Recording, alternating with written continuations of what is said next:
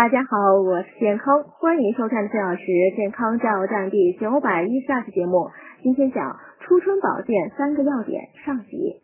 一年之计在于春，初春时节万物更新，春季的养生保健也会为一年的健康呢打下坚实基础。初春养生保健要记住六个字：春捂养胃护肝。第一，春捂，捂好背腹脚。初春时节，气温如果升幅不大，就尽量少脱衣。得知冷空气即将到来，就提前增添衣物。春捂的重点在于背腹足底。